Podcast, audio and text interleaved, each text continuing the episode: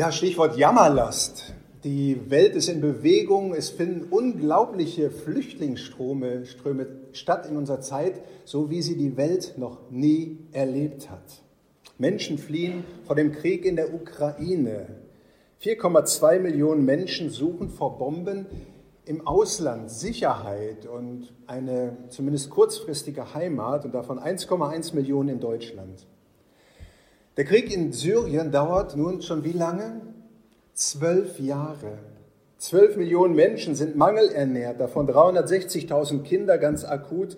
5,2 Millionen Menschen sind auf der Flucht außerhalb von Syrien. Viele, zu viele auf der Flucht gestorben. Seit drei Jahrzehnten ist in Somalia Unruhe und Bürgerkrieg mit drei Millionen Binnenvertriebenen und 700.000 Menschen, die im Ausland Schutz suchen. Dazu kommen Dürren und Hungersnöte. Hunderttausende Menschen sind gestorben. Das ist kein schöner Einstieg in diese Adventszeit, wo wir doch die erste Kerze anzünden, alles hell wird und eigentlich irgendwie eine fröhliche Stimmung herrschen sollte. Aber es ist schon auch ein Einstieg in den Predigtext von heute, in dem es um Aufnahme, Annahme, Umzug und Einzug geht. Und die Frage, wo darf ich rein? Und ich habe einfach mal so als Folie eine Tür gewählt, eine schwere, massive Tür. Die politische Frage ist und unsere menschliche Frage, wie gehen wir mit diesen Flüchtlingsströmen um? Mit Menschen, die ein Zuhause suchen, die sich fragen, wo gehöre ich hin? Wo kann ich hin? Wo öffnen Menschen mir die Tür? Ein schwieriges Thema. Manche sind dafür, Grenzen zu schließen, Türen abzuschließen. Schließlich können wir nicht für alle die Tore öffnen und sie versorgen. Aber was ist mit den Menschen in Not? Wo sollen sie hin? Haben wir nicht auch noch Kapazitäten? Aber das würde wohl bedeuten, näher zusammenzurücken, auf mehr Wohlstand zu verzichten, den wir uns doch selbst erarbeitet haben. Und klar, Menschen, die aus armen Ländern kommen, brauchen dann auch erstmal unser Geld. Und so hat sich zu öffnen für manche Menschen eine Grenze, so wie es manches Wahlergebnis zeigt. Dabei suchen Menschen, wir alle, doch nur ein sicheres Zuhause und ein bisschen Einkommen zum Auskommen. Wir wollen miteinander den Predigtext lesen, der heute für den ersten Advent vorgeschlagen ist. Es ist Psalm 24. Und ich habe mir gedacht, wir lesen ihn im Wechsel. Ich die Verse, die vorne stehen, und ihr bitte die eingerückten gelben Verse. Psalm 24, ein Psalm Davids. Die Erde ist des Herrn und was darinnen ist, der Erdkreis und die darauf wohnen. Denn er hat ihn über den Meeren gegründet und über den Wassern bereitet. Wer darf auf des Herrn Berg gehen und wer darf stehen an seiner heiligen Stätte? Wer unschuldige Hände hat und reinen Herzens ist, wer nicht bedacht ist auf Lüge und nicht schwört zum Trug der wird den Segen vom Herrn empfangen und Gerechtigkeit von dem Gott seines Heils. Das ist das Geschlecht, das nach ihm fragt, das versucht das Antlitz Gott Jakobs. Machet die Tore weit und die Türen in der Welt hoch, dass der König der Ehre einziehe. Wer ist der König der Ehre? Es ist der Herr, stark und mächtig, der Herr mächtig im Streit. Machet die Tore weit und die Türen in der Welt hoch, dass der König der Ehre einziehe. Wer ist der König der Ehre? Es ist der Herr Zebaoth. Er ist der König der Ehre. Psalm 24. Ein klassischer Adventspsalm und man kann sich förmlich vorstellen, wie Jesus in Jerusalem einzieht, die Tore geöffnet sind, die Stadttore, die Menschen ihn empfangen mit Palmen wedeln und rufen Hosianna. Jubel. Herr, hilf. Als Menschen, die wir mit Jesus leben, feiern wir Advent ja immer in drei Dimensionen. Monique hat es ja schon gerade angedeutet. Wir wissen, dass Jesus kam damals auf die Welt. Wir wissen und hoffen, dass Jesus eines Tages wiederkommen wird. Und wir wissen, dass jeder für sich ganz individuell sein, seine Tür aufmachen muss, damit Jesus einziehen kann. In unserem Predigtext geht es heute um Aufnahme, um Annahme, um Umzug und Einzug und das in manchen Facetten. Der Psalm 23, vielleicht der bekannteste Psalm, der Herr ist mein Hirte, schließt mit dem Vers Gutes und Barmherzigkeit werden mir folgen mein Leben lang und ich werde bleiben im Hause des Herrn immer da. Und nun im Kapitel 24 geht es um diesen Einzug. Wie komme ich denn rein in das Haus des Herrn? Und zu wem zieht Gott ein? Zunächst aber erst im Psalm 24 ein allgemeines Thema, mein erster Aspekt heute Morgen, Gott der Hausherr. Gott wird uns als Hausherr beschrieben. Vers 1 und 2. Die Erde ist des Herrn und was darinnen ist, der Erdkreis und die darauf wohnen. Denn er hat ihn, nämlich den Erdkreis, über den Meeren gegründet und über den Wassern bereitet. Die Erde ist dem Herrn. Die Erde gehört dem Herrn, also Gott. Klar, er ist der Hausherr von der Erde. Er ist deren Besitzer. Logisch und doch nicht ganz so klar, weil wir tun ja oft so, als würde uns das gehören, als würde uns die Erde gehören, als würde uns das gehören, was wir haben. Ich besitze etwas. Ich sitze darauf. Das gehört mir. Ich halte es fest. Schließlich habe ich ja dafür gearbeitet. Darum halte ich das fest. Aber dann fragt man sich mal, wenn man ein bisschen reflektiert, warum habe ich das überhaupt? Manchmal haben wir Geld geerbt und wurde das gar nicht von uns gearbeitet. Wir hatten Eltern, die uns versorgt haben, die uns einen guten Start ins Leben ermöglicht haben, die uns geholfen haben, ein Studium zu finanzieren, uns geholfen haben, eine Ausbildung zu finden, die uns gefördert haben. Wir wurden in einem Land geboren, das uns viele Möglichkeiten bietet. Und dass wir überhaupt geboren wurden, dass du geboren wurdest, ist doch ein Geschenk. In der Bibel heißt es einmal, was hast du, das du nicht selbst empfangen hast? Und darum übersetzt die Basisbibel richtig, dem Herrn gehört die Erde mit allem, was sie erfüllt. Er ist der Schöpfer. Er hat die Erde gemacht. Er hat sie vorbereitet mit all dem, was wir vorfinden. Adam und Eva haben die Erde vorgefunden und er hat sie hineingesetzt und uns in ein gemachtes Nest mit Früchten, die Bäume, mit Bäumen, die Früchte tragen, so rum. Mit Getreide, das wächst. Mit Sauerstoff zum Atmen und Kohlendioxid für die Pflanzen zum Atmen. Mit H2O und Bodenschätzen wie Gold, Kohle, Lithium und Yttrium. Wir Menschen sind Geschöpfe und wir können nur aus etwas etwas machen, weil wir es vorfinden. Wir haben nur Zugriff darauf, weil wir zufällig an dem Ort geboren wurden, an dem wir geboren wurden.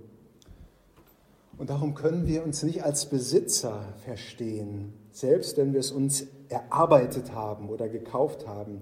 Selbst wenn ein Apfelbaum auf unserem Grundstück steht, besitzen wir diesen Apfelbaum und die Früchte? Oder wenn unter unserem Grundstück eine Ölquelle wäre, sind wir der Besitzer? Wir sind Verwalter. Die Erde gehört des Herrn. Psalm 1, Psalm 24, Vers 1. Und das zu verstehen, auch in unserer Welt heute, das verändert manches, Denken und Handeln, wenn es darum geht, Geld zu spenden, Stichwort Gemeinde, Flüchtlinge aufzunehmen, Wohlstand ver verteilen, Hungersnöte zu bekämpfen.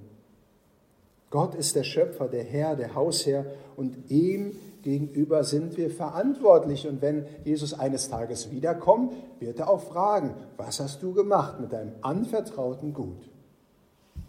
Mein zweiter Aspekt heute Morgen, Gott, der Sehnsuchtsort. Man kann sich relativ leicht vorstellen, die Pilger, die dieses Gebet aus Psalm 24 gesprochen haben, während sie nach Jerusalem eingezogen sind, diese heilige Stadt, der heilige Ort, Jerusalem, die Stadt des Friedens. Vers 3 bis 6. Wer darf auf des Herrn Berg gehen und wer darf stehen an seiner heiligen Stätte? Wer unschuldige Hände hat und reinen Herzens ist, wer nicht bedacht ist auf Lüge und nicht schwört zum Trug, der wird den Segen vom Herrn empfangen und Gerechtigkeit von dem Gott seines Heils. Das ist das Geschlecht, das nach ihm fragt, das versucht dein Antlitz, Gott Jakobs. Da stehen, stehen nun Menschen vor diesem großen Stadttor, wahrscheinlich viel größer als dieses hier auf dem äh, Foto, und fragen, wer darf da rein?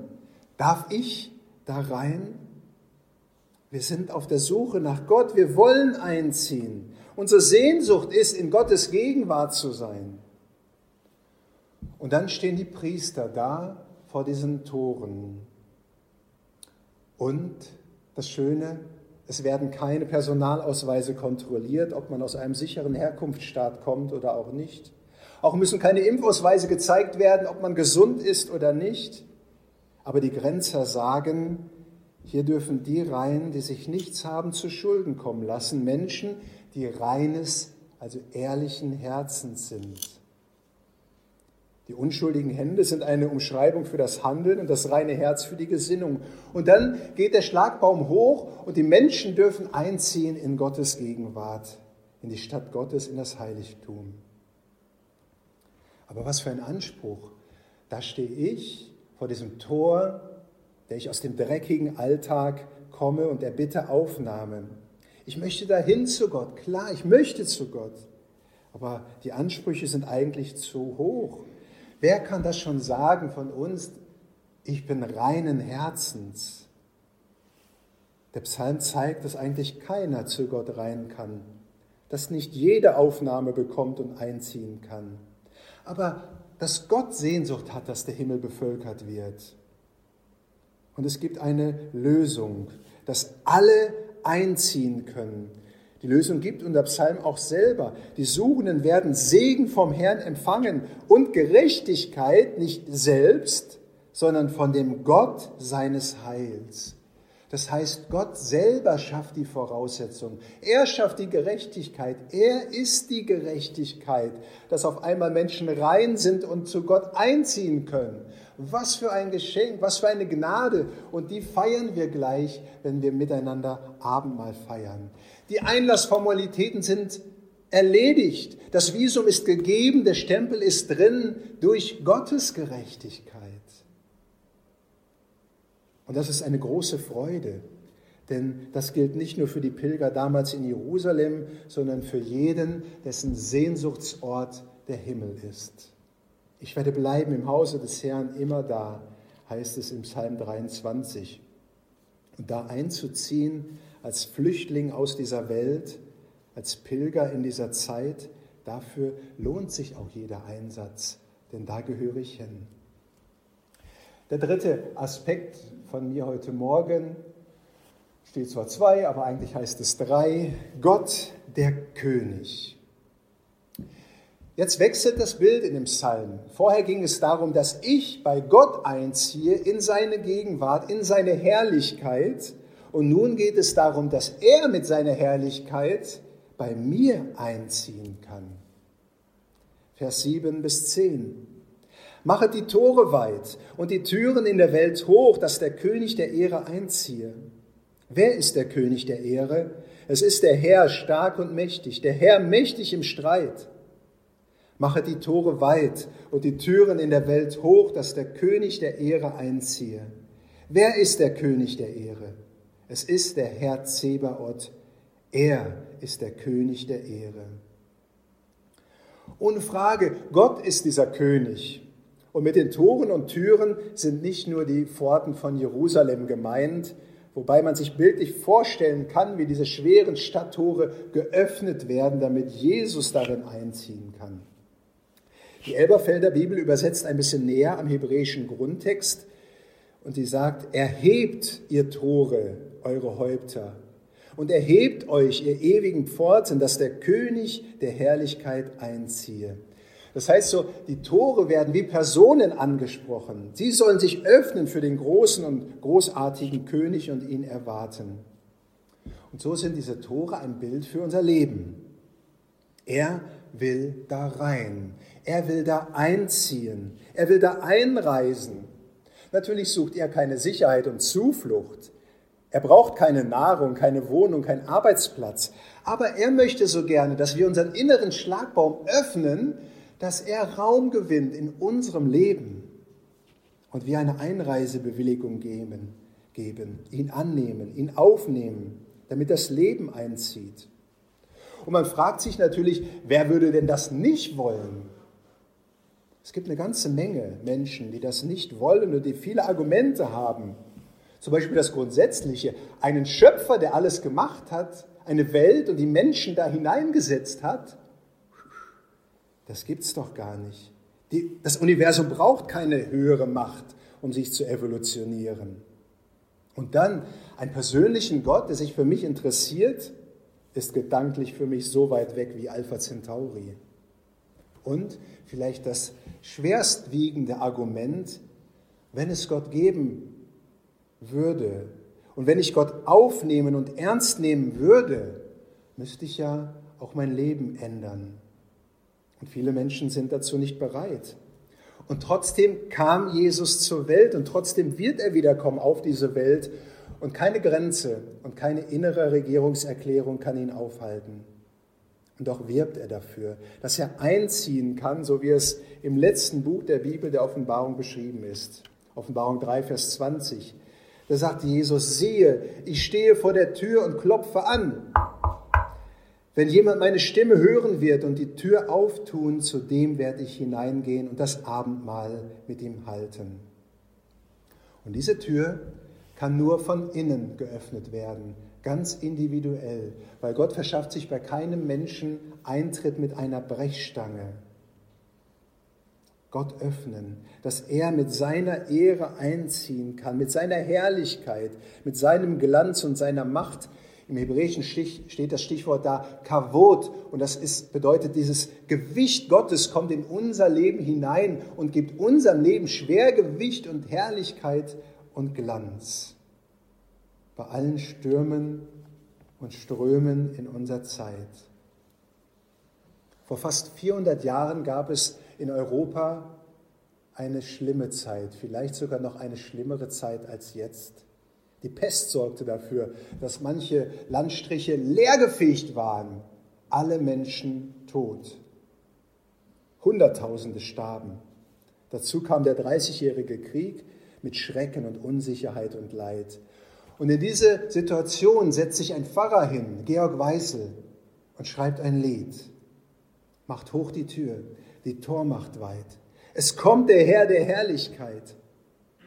Und zum Schluss, komm, o oh mein Heiland Jesu Christ, meins Herzens Tür, die offen ist.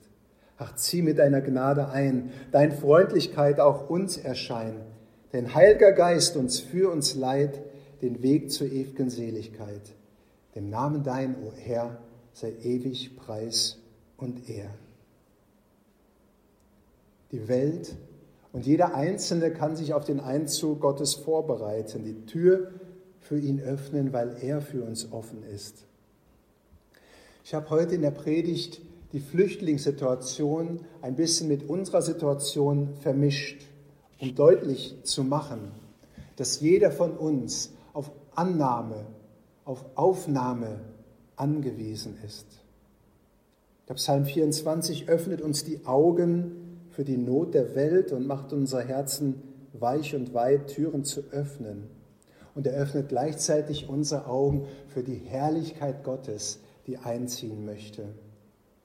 Er zeigt, dass keine Grenze Gott aufhalten kann und dass es wichtig und dass es die wichtigste Entscheidung unseres Lebens ist, ihm unsere Tür zu öffnen. Er lässt aufleuchten, wie wichtig es ist, dass wir in Gott unsere Heimat finden und er in uns. Amen.